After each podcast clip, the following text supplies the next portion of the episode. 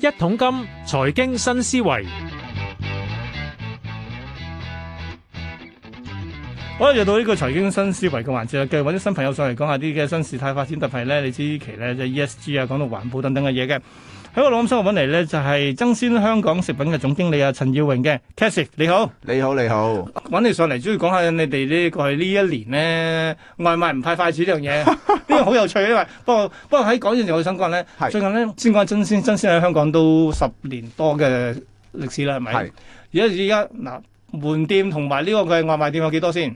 誒、外賣店有七十間，誒、回轉總共就而家有三十二間，下個哦月三十三啦。哇！即係百零一百間多啲咯。做壽司專門店或者係做回轉嘅，係咪你你最多係你哋先揀誒、㗎？暫時喺香港如果以單一品牌嚟計，應該係 嘅。我都知。 好啦，又講埋先。最近咧，日本某間係壽司連鎖店咧，俾人惡搞之後所引發嘅嘢咧，就令到人好多諗啊下，其實遲早都五十年嗰個所謂嘅回轉呢個模式咧，得唔得？咁、你又點睇先？因為你都有回轉嘅喎。係誒、我會其實睇到呢件事嘅第一刻咧，其實我都有少少擔擔擔心，我係擔心會唔會啊燒過嚟香港，香港發酵。但我又反而覺得最後尾過咗一兩個星期睇落，啊我好慶幸香港嘅所有成個市民啊啦，或者成個社社區。即係消費者啦，係啊消費者啦，佢哋對對與錯係分得好誒非常之清嘅，嗯即係佢會知道誒、呃不論係餐誒、呃餐飲業，我諗應該淨誒唔單止係回誒、回轉嘅，其實係嗯可能係茶誒誒、茶餐廳啊、粥麵檔都好。其實我哋嘅餐具沿用住咁多年都係放喺張台，最緊要係社會公民大家去點去睇呢一件事，而係亦都分得好清呢、個咁樣嘅處理方式係冇問題嘅，而有問題嘅係某一啲可能一啲拍片嘅人啊，而令到件事有啲變咗質。咁所以好慶幸香港嘅對與錯分得好清，誒暫時對我哋嚟講唔係好大影響。不過其實睇翻日本嘅呢次嘅事件咧，好快都即係轉向都好快喎。係冇錯，係啊，即係其實可能日本人開頭話：哇，呢、個回轉呢個系統係咪有啲問題啊？收尾一個禮拜之後冇乜嘢， 大家又好撐，繼續撐翻佢啦，係啊。係啊！大家繼續就話要覺得要幫翻佢哋啊。咁我覺得誒、對我嚟講，我又唔係好好覺得幫定唔幫，而係我好慶幸所有事情都係好向一個叫做對與錯分得好清嘅方向發展。即係錯嘅唔係餐飲業，而嗯係係搞事嘅朋友咁樣。係，誒，我又去講一樣先，啊係嗱回轉回轉壽司呢樣嘢咧，係其實都嗱我哋應該就梗係冇叫應該八十年代開始香港都有嘅。係其實我反你哋都有好多回轉鋪喎。係。我反而想問咧，回轉個好處係咩先？係咪真係唔使揾人送 送送餐呢樣嘢先？嗱，其實如果喺因為我自己都會去食啦，咁嗯我覺得喺客人嘅角度回轉最舒服嘅就係你坐入去，去你唔需要諗你食啲乜嘢，係，佢就會我慢都慢有我都有呢個即係選擇嘅恐懼症嘅。係，同埋我覺得要點餐有時係一個食飯嘅節奏嚟係㗎，即係你要係點完又要送嚟，而送嚟嘅速度你又未必好好咁樣去自己掌控得到，咁可能有時尤其是可能一兩個人食飯，你可能會玩下手機啊，但有時又顧住點點餐，其實係攰嘅，但係回轉就係嗰種好舒服啊，我見到就想食，嗯我見到就誒、呃就會想好一個。食飯嘅節奏係會令你好舒服。咁調翻轉啦，喺餐廳嘅嘅方面，其實回轉好嘅就係、誒、當然你正如你所講係可以唔需要送餐啦。 skip 咗一兩個位啦。係啦，咁同同時咧，因為我哋我哋自己餐誒、呃餐餐廳就係、基本上我哋嘅經營概念就係我會盡量將條回帶 fill 滿，等客人自己去拎。咁變相其實喺打拉嗰個過程咧，就會操控咗喺師傅手。嗯哦，係喎，你傳統就話你會落 order 我整俾你係，但係唔係你就好似即係工業生產咁嘅話咧，冇錯，你一段段條拉咁擺換佢，咁當冇晒貨就再補過。冇錯，即係正如啊，正正如我我會用嘅例子就係、你要做 A、B、C、D、E 五款嘢嘅時候，嗯你要逐件去做，你一定係慢。但係如果我做十件 A，做十件 B，做十件 C，再派出去咧，我一定係快。回轉嘅概念就係有一種以一個有少少似流水線嘅方式咁去做咧，咁其實係會有效率嘅。嗯哼，咁所以其實我都覺得日本即係都行咗五十幾年，冇理由突然間要全部即係推倒重來㗎。係、啊，唔好因為個別啲人喺度搞千祈事，唔好啊！ 人哋咁辛苦設計呢樣出嚟，一照俾你推倒好大件事㗎 同。埋我在消費者嘅角度回轉真係好好好嘅，尤其是自己一個人食飯嘅時候呢，嗯冇壓力，又唔需要點餐，又唔需要諗食乜嘢，佢送埋嚟，我睇啱就食，嗰種感覺係冇一種餐點可以俾得到嘅。嗯嗯嗯，係啊喂咁即係其實咧，無論一個食或者兩個食到三個食嘅話咧，總之就各適其適啦。因為好多時候都其實咧幾個人就食可能傾偈噶嘛，係見到咪自己攞咯，係咪？係啊係啊，同埋你又唔需要擔擔擔心話叫得太多又會食唔晒。誒、可能某位朋友會食多啲，佢咪中意咪拎多啲，即係嗰種嗰種 free 呢，係係得佢先有。好明白。好好咁又講翻啲，其實今時今日咧，香港做壽司咧，即係係隻壽司店咧，其實嗰、個即係。經營模式，我同我同同好幾多間都傾過樣嘢，但係發現好多時候就原來睇到所有食材係好重要啦。係因為但係香港嘅所謂壽司又同日本壽司有啲唔同嘅喎，有啲朋友話咧，好似香港花口多啲喎，你贊唔贊成先？我會都認為香港花誒、呃比較花花巧巧多，花誒、呃但係花巧唔係負唔係唔係唔係負面我係嘅，啊，我覺得呢個係誒我哋嘅賣點嚟嘅。其實 係誒、呃其實好多時可能我就就我自己為為例，去到誒、呃日本食一啲壽司，都會覺得佢係比較着重食材嘅原味，可能直接就係嗯啊將片魚放上去，最多茶少汁，大概係咁樣，嗯或者燒一燒佢。但係香港你會見到真係五花八門，乜嘢汁醬 都有，誒、醬油汁你睇我又哋有，明太子又 我有話。知啊，係啊咩七醬汁都有啊。誒咩誒牛油砂砂糖又有七味 粉，即係乜嘢醬汁你都會有。但係我又覺得咁樣其實係反而好切入香香港人嗰種心態，就係、我哋好中意新鮮感，嗯，嗯好我哋會誒、呃甚至乎而家最勁嘅係去到麻辣味都會有，唔即係係。有有有，所以我覺得呢啲就係迎唔係，合我成香日覺港得人口味。咁強嘅味嘅話，我件食品嘅鮮味就冇晒 㗎啦。咁又又未必嘅，但係整體係我覺得對對壽司呢樣嘢係一個好有嘅衝擊，而係啊原來咁樣又得嘅喎，原來香港人又真係幾幾瘦嘅喎呢樣嗯嘢，咁所以我覺得香港係比較花巧，但係呢個花巧係係好嘅，我覺得係係係，肯試下新嘢啊嘛，係係咪？咁係啱啊啱啱。其實我有有段時間喺日本咧，發現咧兩個禮拜就將所有嘢食晒， 跟住重複㗎啦，已經 係。哇但係我有有另一點我都想講嘅係請嗱講，啊既然係咁啊，好多花口嘢出，但係你哋都好似維持住咧，唔知每一個月你出啲新嘅品種係咪？會會會，我哋大概喺兩三年前，我哋真係行緊大概會係兩個月出一檔新產品一嘅，檔係但係去到舊年開始，我哋都加到去每個月一檔啦。點解咁多？其實我哋都係咁密啊希咧，所以都係希望係可以等有新產品嘅時候咧，其實其實正常嚟講，客人大部分佢平時食開都係嗰幾嗰幾嗰幾款嘢，係係係。但係如果有新產品，佢都會嚟，誒睇下會唔會試有下啲咩先新嘢先？咦，呢、個好似幾得意喎，可以嚟望望。我哋希望吸引客人多啲嚟我哋嘅鋪頭翻頭去睇下，誒有啲新嘢又可以再試下。呢、個我哋希望吸引喂多啲因為客人。你每一個月都有啲新嘢，咁你咪好多選擇咯，咁樣定係慢慢會開始飛歐一啲我哋會 on and off 咁樣落架嘅。哦，係啦係喂，啦咁通常咧有冇話啲咩咩最最最最 top ten 或嗰啲叫咩有最？有唔五十強嗰啲出嚟嘅咧？誒、排行榜呃我哋公司每個月都會有嘅， 我真係哋有㗎 有有有絕對有，甚至乎我哋公我哋自己寫字樓有個大嘅 board 係每個有嗰張相喺度 list 咗嗰啲係邊啲產品，最受歡迎嘅係啊係最受啊，歡迎嗯即係 rank one two three four 去到 ten 咁樣，咁一定香港人嘅話，而家長期 top five 係好多都係呃誒誒三文魚啊啦，啦。誒、呃花之戀啦，花之戀係香港人非常之中意，喂，其實呢個唔係日本定係我哋香港獨有香產香香品港嚟香港獨有產品嚟㗎嘛？係當年係唔知紅磡某個大師傅做出嚟㗎嘛？我記得好似係 係啊係啊係啊係。啊，簡簡直係三文魚誒多係啊飯。香港最發揚光大，亦都真係最受歡迎。我哋長期都係賣得好好。 嗯嗯。咁而近排我會留意到嘅誒油金魚啦，油金喂魚啊油金都係慢慢魚理論上有啲咩新嘢變到出嚟啊？基本上油金魚本本身呢樣嘢香港人就好都係啊，好中意㗎，係啊。都唔使做啲咩特別太多嘅花款，已經好好賣，真係好好賣。唔係㗎，我見到某間咧，你你啲對手咧嚇，同一款油金魚可以有成唔知五六種唔同，不過擺唔同嘅調味料落去。係版同我哋都有嘅，誒、都好賣，所以整體而家最好賣三文魚啦，係啊油金魚、帶子都好好賣。喂，咁其實某程度咧，其實呢個即係去貨嘅程度都反映咗即係香港人即係對食壽司嗰種喜好咧，都唔同日本好唔同。日本聽講話佢哋唔中意食三文魚嘅喎，佢哋中意食吞拿喎。佢哋本身吞拿魚靚嘅，咁所係以我覺得如果我自己喺日本， 我都會覺 得即係好似本土嘢一定係好食啲。嗯咁同埋佢哋食三文魚嘅習慣同我哋有啲唔一樣。咁香港真係大部分啦，都係用我哋叫飛機嚟直接係誒、呃我哋都叫做誒、呃新鮮貨啦。咁日本就未必一定係咁嘅，即喂，係另一點我都想講先。係嗱，其實爭鮮啊，唔係就係香港，好似發源你哋嘅控股公司喺台灣咁。係係係喂，台灣食壽司同香港有冇唔同先？口味上會有啲唔一樣。又一樣，一咁你去即係玩地域化㗎咯，變咗係。會啊嘅會嘅會，其實每個地區本身都會有一啲單獨嘅產品，例如話可能台灣係冇賣花之戀，佢哋唔係好明白花之戀係啲乜嘢。調翻轉。佢話花枝唔係呢個墨嚟嘅咩？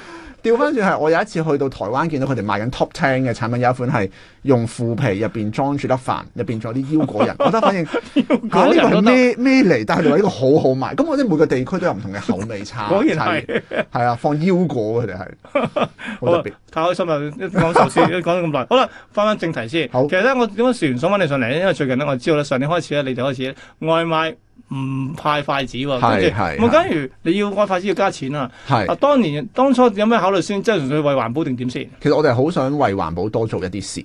咁我哋一路其實簡單嚟講就係我哋睇勻成間鋪有啲有咩地方可以做咧。其實例如話而家膠誒、呃我哋我哋每日用緊嘅膠膠袋已經係嗰啲叫生物降解料。嗯哼，咁我諗一諗啊，究竟有乜嘢可以做咧？就諗到啊，不如筷子，我哋係咪可以做啲嘢咧？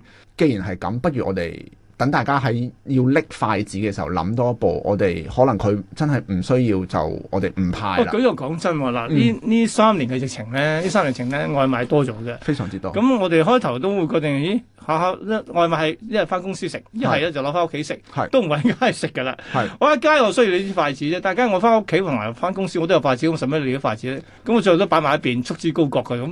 誒咁所以其實係有需要，即係可能真係褪走都啱嘅。其實我哋當時就係諗，其實我哋發覺我哋好多客人其實佢哋嘅食用場景嗯大部分都係翻屋企。係啊，咁當然翻屋企其實你應該係有筷子，我哋都知可能大家都懶得去洗啦。咁但係如果我哋真係可以願意行多呢一步，其實係可以為本港或者整個地球係慳到好多嘅木誒、呃木材又好、木材竹啊材係又啊好，係或啊甚至乎係垃圾都好。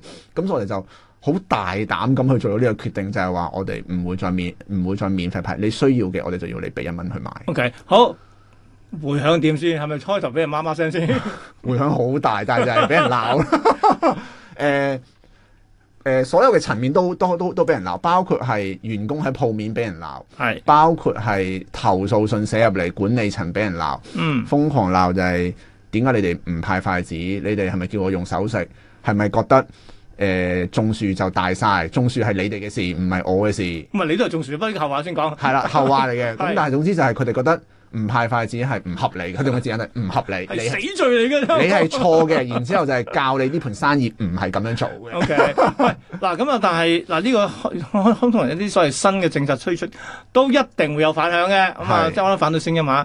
咁但係咧，跟正如我自己都話啦，開頭我我都試過開頭，咦冇啊，我唔有啲愕然咯，但係收尾我都覺得 O K 嘅，因為我話人哋翻屋企食嘅啫嘛，係咪？嗯啊，咁所以其實我都接受到嘅喎，咁但係問題咧，嗱，但係呢個需要過程，我就快啲啫，其他可能慢啲嘅喎。係。咁收尾嗱呢個發展，嗱呢個成個政策推行咗咁耐嘅話，最新係點先？而家去到其實最大反響係最初嗰一兩個月係嘅鬧得好勁，但係去到啊誒大概舊年嘅九月、十月，即係已經去到第三四個月咧，個反響係啊即係你年中誒開始嘅嘛，好似係。七月，係啦係啦。我唔肯定啲人係鬧到唔想鬧啊， 凡係鬧咗你都係都唔派㗎定係已經開始去同我哋行翻同一條路，慢慢接受呢件嗯事。咁、所以去到舊年年底，誒、偶然都有少量聲音啦，但係的而且確個個聲音係少咗嘅。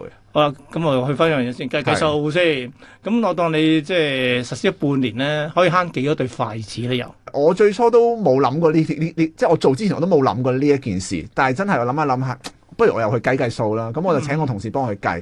半年我哋總共係對比上一年啦，係總共慳咗三百五十萬對筷子，一誒三百五十萬對筷子，你通常嗱每一個外賣，你會以前係派幾多對㗎？至兩對一啦。至兩對啦。係啊咁即係哇咁啊，即係我度個雕都幾勁喎，我交易量都幾勁喎。跟住量好勁啊！同埋另一樣嘢係，我會用嘅諗法係，我幫半個香港人嘅數量慳咗出嚟 啦，好大啊！真係覺得，同埋我會幻幻想一個畫面，三百五十萬對筷子放喺我面我前面，我覺得好恐怖，係啊，係啊成，條長城咁㗎啦。堆 到天天咁高啊！係啦，嗱，但我哋嗱三百五十萬對筷子，嗱聽個數字好勁啦，都係用木材做㗎啦。咁嗯咁即係有幾多噸木？我哋大概概粗略估算個十六噸，哇，好大條數嘅都。 O K，嗱慳翻咁好啦，咁啊地球多得你唔少啦，係咪？嗯但關鍵嘢就係、其實咧嗱，當然有啲可能有啲場景話，哇，我冇用手食嘅都要買咁。咁係但係我嗰陣時聽講話咧，收我一蚊係攞嚟做咩植樹嘅喎。係，我哋收咗。我哋如果有客人真係覺得佢有咩需要要去用，咁我哋都 OK，我會用誒一蚊去賣俾你，而而而收翻嚟嘅呢一蚊咧，嗯，我哋係不計成本。總之你用嘅筷子嘅錢係我出嘅，但係呢一蚊我哋直接去買樹、去種樹，同時係我哋公司嘅同事身體力行親自去誒種。哎咁好啦，咁啊其實呢嗱真係慳慳咗三百五十萬對筷子，但係有其他人要要俾嘅話，我筆錢就攞嚟係植植樹，冇錯，又植咗幾多棵樹啊？哎誒、截至到舊年年底，我哋總共植咗一千四百。誒，即係唔係淨係一次過做啊？分階段做定點啊？舊年植咗四五，好似五次嘅應該係，就總共種咗一千四百棵樹。哇！咁啊一方面咧就少斬咗啲樹，又。係食多咗一樹。好咁啊，地球香港人都多得你唔少啦，真係。好啦，但問題咧，嗱，我都去翻樣嘢啦，係證明嗱呢個政策 O K 咯喎。咁會唔會其實再進一步一定點先？其實真係一定會，我哋今年希望我哋植樹嘅數量係可以比舊年最少翻一倍以上㗎啦。呢個係嗯呢個係我哋會繼續即持續係咁二去做千。去緊三千目棵標樹，係最少三千，呢係個係持續會去做啦。咁其實同時我哋除咗我哋而係純粹睇個量之外咧，其實我哋今年會更加深深深度去做多啲。舊年試過一次，我哋希望邀請我哋嘅客人更加多去同我哋一齊去種。嗯嗯，嗯我哋希望就係話，我哋知道有人鬧我哋嘅，但我哋都想知道，誒、其實有冇人去支持我哋，願意我哋行同一條路嘅咪同咧？一就係直選嗰批咯。係啦，咁咁我哋就邀請佢嚟。其實舊年試過一次，個反應都相當之好。原來係好多人都覺得呢件事係做得啱。誒、喂，講聽講係好似而家咪啲咩分店門店都係直樹榜嘅，我哋每個分店嘅前面收銀都有個牌，係會寫住我哋截到截到某一個時間啦，嗯總共係種咗幾多棵樹。而家你會喺喺門店見到有寫住一千四百棵，係咯係咯，即係你每轉每種每種一次嘅你就會更新個牌㗎啦。冇，錯。即係話俾你知，其實你哋咪白費嘅。冇錯，即係等於你俾一蚊嘅時候，誒、不如唔好鬧住先啦。 喂，嗱呢度有一千四百棵樹，你都有份嘅。係啦，冇錯， 喂，但係我都去翻一樣嘢，其實嗱，譬如講講下就呢個嘢都係聽講佢你你你啲行家，甚至咧即係坊間成日講話咧，去幫襯真鮮咧，好多時候有啲好猛嘅。 啊好多好多。嗱，咁我又要解到除咗頭先講呢個唔派筷子呢樣嘢之後咧，有有啲朋友話你哋就算喺堂食嘅話咧。哦，我我舉手要問嘢，你都唔送嘅喎，叫你自己嗱呢係啊叫你喺個拉到自己攞嘅喎，係啊又俾你解下話點解咁啊做先？嗱，其實原因就係、我諗大家都會知道真哦我誒、我哋公司應該而喺全個行頭嚟講，我哋叫做相對嚟講係最平嘅。嗯咁點解可以可以做到咁平？絕對唔係因為我哋用啲咩差嘅食嘅嘅食材，而我都係話你嘅食材佔比人哋三成幾，你要成四 成嘅添， more than that。 係咯。唔止呢唔唔止呢個數添，咁、嗯但係點解我哋可以喺呢個成誒、呃成本之下，我哋都仲可以做得到咧？其實誒、呃我我哋嘅租都唔會俾人平，你知業主都唔會特別平俾我㗎冇啦。錯，咁我哋可以慳嘅就係喺一啲嘅人力上面，我哋盡量嚟話，我可能誒喺、我哋盡量將同事都放喺生產，盡量將佢做嘅嘢都係有價值嘅，即係有我哋叫做有產值咁。即係話即係你師姐話咧，請多啲師傅多過 請多啲門店啊！咁又唔係嘅，咁我哋希望就係佢每一秒做緊嘅嘢都係可以幫我哋去將個營、將我將我嘅 sales 去提高。咁所以變相誒點解我哋會話誒、例如話要你人齊先入座 啊，係係要係。你排隊啊，誒、亦都誒、會限你四十分誒四十分鐘食完就。所以佢哋有段成日話咧，咩人齊先入座咧，即係做晒啊，成條拉後喺 喺喺門口喺門店門口。其其實我都特別可能借呢個機會講兩句，因為我呢呢排好多客人都投訴我哋，點解要人齊先入座？係啊，點解唔可以例如話你咪照計我時咯？例如話係我啊，可你係能計時㗎嘛，係係啦，啊。我三個人嚟，總之我我第一個入去嘅開始計啊係啦啦。，我第我第一個入去四啊誒四十分鐘，你咪你你咁你咪叫我走咯。嗯咁點解我哋要咁樣做咧？其實係的而且確，你係可以四十分鐘走，但係四十分鐘坐滿三個人，同四十分鐘坐咗平均一點五個人，嗯嗯。你所產生出嚟嘅 sales 係一定唔哦，咁又一係定唔喎，你講一講定唔係一喎樣嘅。係啊係啊。第二係到到今日，如果你真係四誒、到到四誒四十分鐘，你有個朋友未仲未食完，嗯，我真係唔會趕你走嘅，我唔可能你未食完趕誒趕。你唔會話 time 趕 s 請嚟咗。你走唔會嘅，所以變相其實 ultimately 係會對我哋整個 sales 係有影響，而我哋我哦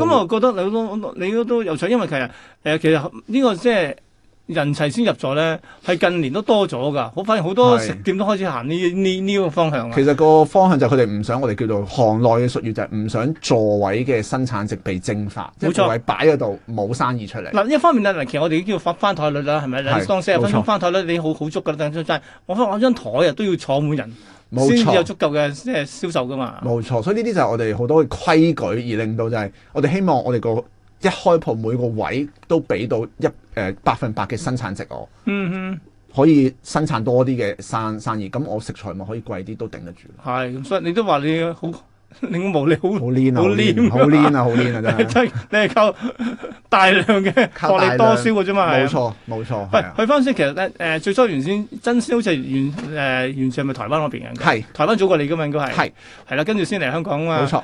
誒咁、其實咧，台灣嘅經驗同香港經驗有冇分別啊？其實誒、會啊，會啊，會會會相當之會有好大分別。我諗香港嘅經營嘅嘅嘅環嘅環境會比台灣可能仲難少少。嗯，因為台灣啲租會平啲嘅。冇 錯，我唔怕講香港嘅租金，我哋用 sales 佔比係台灣嘅接近三倍，哇！係接近三倍傳，統啲人嗯話嗱租我你冇乜機會買自自住物業㗎啦，通常都係租嘅啫。係佢 啊，話傳統嘅租金咧，即係營運做食肆攣得好嘅咧，都要兩成，係梗係三倍嘅話，即係可想而知台灣係幾平咧，可 能就台係灣係好好百分之六到七嘅啫。差唔多啊，所以所以變變相，但係因為台灣佢哋有進口税，所以佢哋係係食材相對又會高翻少少嘅。係。咁但係香港嘅租金的而且確係，哇！我諗應以我睇翻嚟，好似係差唔多全世界最貴嘅。